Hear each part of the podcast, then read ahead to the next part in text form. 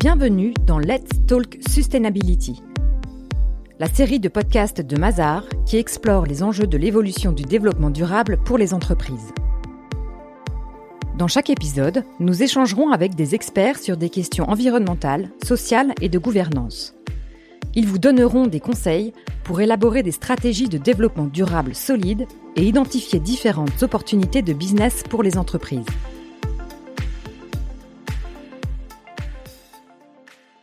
Aujourd'hui, nous recevons à nouveau Maude Gaudry, responsable monde du développement durable chez Mazar. Bonjour Maude. Bonjour, merci de me recevoir. Bienvenue et merci de nous rejoindre. Parmi les nombreux textes réglementaires publiés depuis l'accord de Paris de 2015, la Commission européenne a adopté la directive Corporate Sustainability Reporting, ou CSRD. Maude, selon vous, Qu'est-ce que finalement les dirigeants ont besoin de savoir à propos de cette directive? Bah D'abord, je pense qu'il faut dire que c'est une bonne nouvelle parce que hein, c'est un texte qui était très attendu et qui va venir mettre de l'ordre hein, et clarifier un environnement qui était très complexe, difficile à naviguer et qui va permettre de euh, clarifier les attentes hein, des, hein, parties prenantes en termes d'informations publiées et qui va aussi donner des outils pour euh, fournir cette information et qui va surtout faire en sorte que la, la, donnée qui sera publiée sera une donnée pertinente euh, et fiable. Et ça, c'était euh, une, une, importante critique hein, faite au dispositif actuel. Et donc la, la nouvelle directive va résoudre ce besoin. Et le sujet d'avoir une, une information qui soit à la fois pertinente, fiable et robuste est vraiment central dans, dans tout l'exercice hein, de d'évaluation de, de, la performance hein, de développement durable des acteurs économiques. On peut pas se faire une opinion sur euh, la pertinence d'un projet de développement durable, sur son degré de performance, hein, sur la direction qu'il prend et la vitesse à laquelle il va, si on n'a pas une information fiable. Si je fais une comparaison avec l'information financière, qui est une information très normée, très mature, on parle un, langage universel de l'information financière partout dans le monde, ça n'existe pas sur l'information non financière et ça manque énormément. Et c'est l'enjeu de cette directive que de relever le niveau de l'information extra-financière et de la porter à un niveau au moins équivalent à celle que l'on connaît sur la partie financière. Alors, c'est un énorme euh, gap en avant, ça va demander pas mal d'efforts, mais la directive pour le coup va fournir un certain nombre de, de précisions et d'outils qui vont permettre de franchir ce, cette étape. C'est fondamental qu'on ait ce langage commun et universel, et c'est vers ça qu'on va. Très bien, il semble donc que cette directive va déclencher de profonds changements dans la façon dont les entreprises prennent en compte leurs performances en matière de durabilité. Mais peut-on dire qu'il s'agit d'une véritable révolution dans le champ du reporting? Non, j'irai pas jusqu'à dire que c'est une révolution parce que ça construit sur des fondamentaux qui sont déjà euh, établis. La CSRD vient en fait euh, mettre à jour une directive européenne qui existe déjà, la NFRD, for Non-Financial euh, Reporting Directive. C'est juste qu'elle va aller plus loin. Donc c'est pas une révolution, en revanche ce sont des évolutions fondamentales et structurantes, c'est-à-dire que la CSRD va être beaucoup plus cadrante et normative, elle va laisser beaucoup moins de champs d'interprétation à la fois aux États membres dans la transposition du texte, mais aussi aux préparateurs dans la fourniture de l'information qui sera publiée. Et euh, elle, elle va en, gros balayer les différentes étapes à franchir pour atteindre cet objectif hein, d'une information non financière de, de, grande qualité. Si je vous donne une idée de, de, ce que sont ces changements structurels, le premier, c'est que elle va imposer l'utilisation de normes de reporting extra-financier, c'est-à-dire ce langage commun. Euh, au même titre qu'on a les IFRS pour la partie financière, on aura demain, je sais pas quel sera le petit nom, mais des normes de reporting qui s'imposeront à tout le monde. Donc c'est cette façon-là d'imposer un langage commun. Et ça, c'est une vraie évolution structurante parce que euh, les préparateurs ne seront plus livrés à eux-mêmes quant au choix du contenu de l'information qu'on leur demande de reporter. Aujourd'hui, on leur dit sur quel sujet ils doivent donner de l'information, mais on leur dit pas comment donner l'information. Donc ça, c'est la première euh, évolution structurelle. La seconde, euh, c'est que tous les rapports de développement durable devront être systématiquement audités. Alors soit par euh, les commissaires aux comptes, soit par des réviseurs indépendants. Le, choix de, l'un ou de l'autre ou des deux sera laissé aux États membres. C'est une, des rares marges de manœuvre qui est laissée aux États membres. Alors en France, ça change pas grand-chose parce que cette obligation d'audit existe déjà. En revanche, pour 24 des 27 pays européens, ça va être nouveau. Et c'est fondamental parce qu'une information qui n'est pas auditée et dont on ne certifie pas qu'elle est conforme aux normes de reporting, on est en droit de douter de son niveau de fiabilité. Donc ça, c'est la partie du dispositif qui va verrouiller la fiabilité de l'information. L'autre évolution importante, c'est qu'elle va la nouvelle directive élargit le champ d'application de la précédente. Aujourd'hui, la NFRD s'applique aux grandes entreprises et aux entités cotées et aux entités d'intérêt public. Ça représente environ 12 000 entreprises en Europe aujourd'hui. Demain, les grandes entreprises seront définies avec des seuils un peu abaissés. On va passer euh, d'un seuil de 500 employés à 250 euh, employés en moyenne sur l'année et des seuils de chiffre d'affaires et de total bilan qui vont eux aussi hein, baisser. Et, ça va inclure toutes les entités qui ont des titres cotés sur des marchés réglementés européens. On va passer de en gros 12 000 entreprises aujourd'hui à environ 50 000 demain. Hein. Donc c'est un élargissement significatif les PME qui ne seraient pas cotées sur un marché européen donc ne sont pas soumises à obligation de reporting CSRD, en revanche vont être encouragées à publier de l'information non financière de manière volontaire en utilisant des normes de reporting qui seront spécifiquement définies pour elles. Donc l'ambition de la CSRD, c'est vraiment non seulement de définir ce langage commun, mais qu'il soit accessible au plus grand nombre. et ça, c'est vraiment une évolution structurelle. Un autre élément introduit, enfin il n'est pas introduit en fait, il est confirmé, mais c'est vraiment un élément de confirmation très important de la directive, c'est l'approche en double matérialité. Qu'est-ce que c'est? C'est en fait le, une, façon de prendre en compte tous les impacts possibles d'une activité, à la fois sur la performance financière d'une entreprise, mais aussi sur l'impact qu'elle peut avoir sur l'environnement, la société ou la gouvernance, donc son écosystème. Hein. C'est propre à l'Union européenne. Euh, d'autres initiatives internationales ont une approche purement investisseur, c'est-à-dire qu'ils vont s'intéresser au reporting non financier que dans la mesure où il permet d'évaluer quel va être l'impact d'éléments environnementaux ou sociaux sur la capacité de l'entreprise à générer de la valeur financière. Et l'approche européenne est beaucoup plus inclusive puisqu'elle s'intéresse aussi à mais quelle est mon empreinte à moi entreprise sur mon environnement euh, vert ou, bleu, mais aussi sur euh, mes contreparties, euh, etc.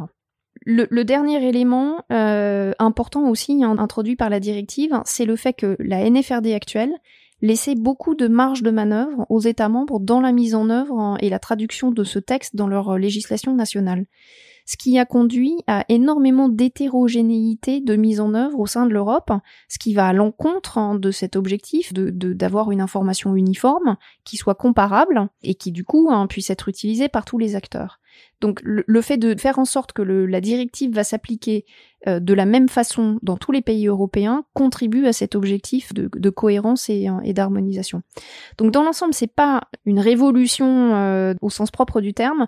En revanche, c'est vrai que ça va très significativement élever le niveau de jeu hein, et la qualité de l'information et donc la qualité de l'utilisation qui en sera faite. Alors nous comprenons mieux à présent l'ambition et les effets de la CSRD, mais qu'en est-il de son application opérationnelle et que devront concrètement faire les entreprises et dans quel délai?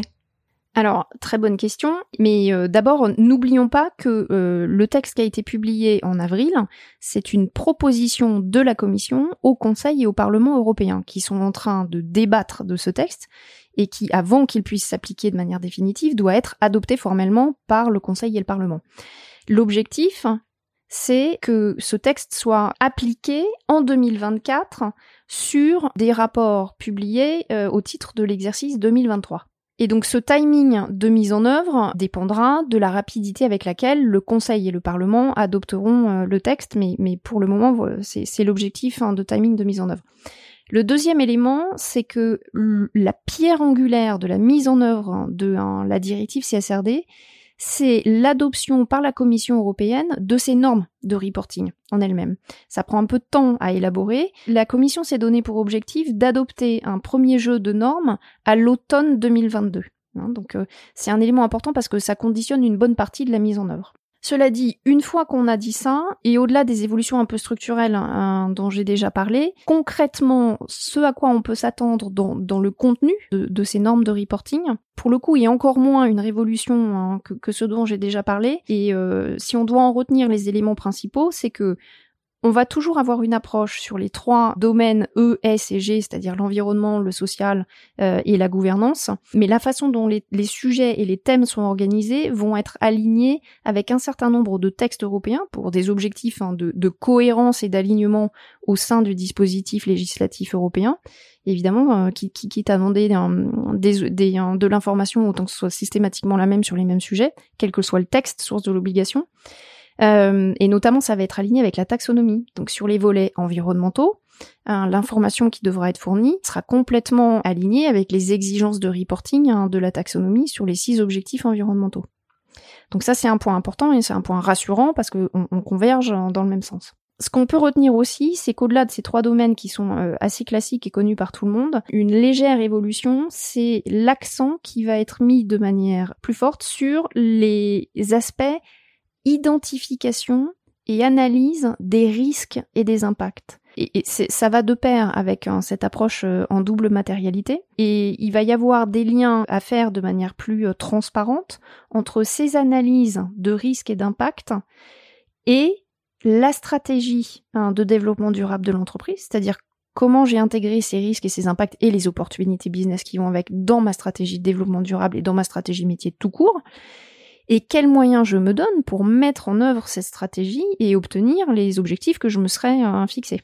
Le dernier élément intéressant introduit par la directive, c'est que elle fait une distinction entre l'information qui sera obligatoire pour toutes les entités, quel que soit le secteur d'activité dans lequel elles opèrent, que c'est ce que la directive appelle secteur agnostique, donc c'est qu'une information générique, et cette information générique sera complétée par une information qui sera spécifique au secteur d'activité dans lequel ou lesquels intervient l'entreprise.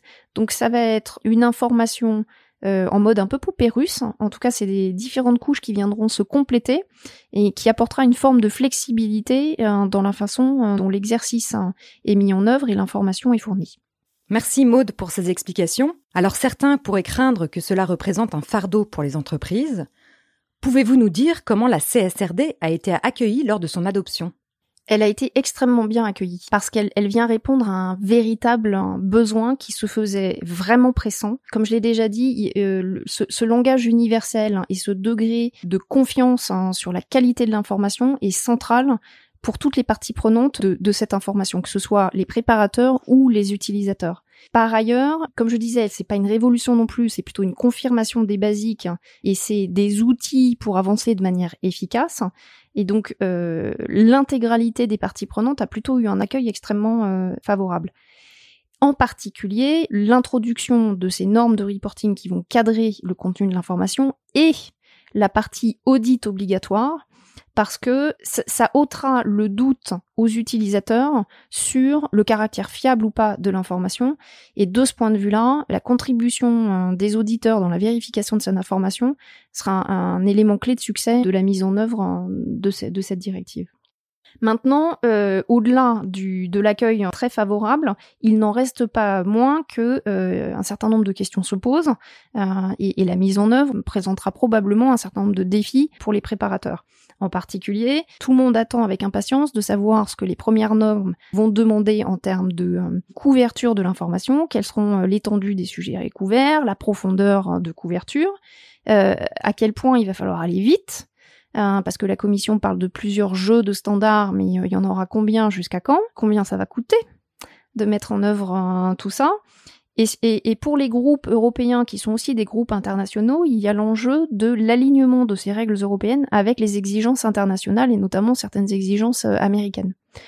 Alors la bonne nouvelle, hein, c'est que la directive apporte un certain nombre de questions à ces interrogations et donc on a quand même, euh, je pense, le droit d'être optimiste hein, sur euh, le, produit fini et notamment ce que les, ce que les normes imposeront. Alors pour conclure, Maud, j'avais une dernière question. Quelles sont pour vous les premières actions à mener pour les entreprises afin de se préparer au mieux à l'entrée en vigueur de la CSRD alors, en fait, ça dépend de quelles entreprises on parle. Il y a deux catégories d'entreprises. Il y a celles qui sont déjà soumises à la directive hein, actuelle et pour elles, c'est vraiment pas une révolution. Et donc, tant que les normes de contenu ne sont pas publiées, c'est-à-dire à, l'automne 2022, il n'y a pas lieu de se précipiter à préparer quoi que ce soit.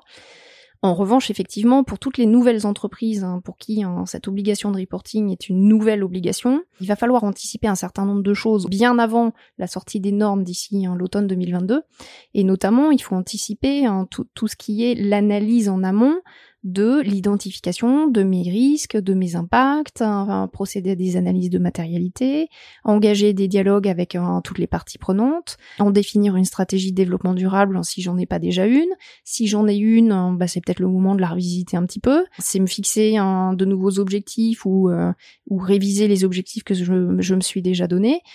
tout ça, ça prend du temps. C'est pas de la manipulation d'informations, c'est vraiment de l'analyse en profondeur. Les entités qui vont entrer dans ce champ d'application ont pas forcément forcément hein, cette expertise déjà aujourd'hui, et donc il va falloir aller chercher de l'aide à l'extérieur. Donc il faut identifier les gens avec qui on veut travailler. C'est quelque chose qui doit se faire pour le coup. Il faut que ça se fasse dès maintenant, enfin après les vacances d'été peut-être, mais ça prend du temps et il faut avoir passé ces étapes avant de s'attacher à la mise en œuvre des normes de contenu qu'on aura dans un an. Merci beaucoup Maude. Merci à vous. Nous avons désormais une meilleure compréhension de cette nouvelle directive et ce que cela implique pour les entreprises et comment elles peuvent anticiper les évolutions à venir. Merci d'avoir écouté le podcast Let's Talk Sustainability. Pour suivre cette série, abonnez-vous sur votre application de podcast préférée ou rendez-vous sur mazar.com.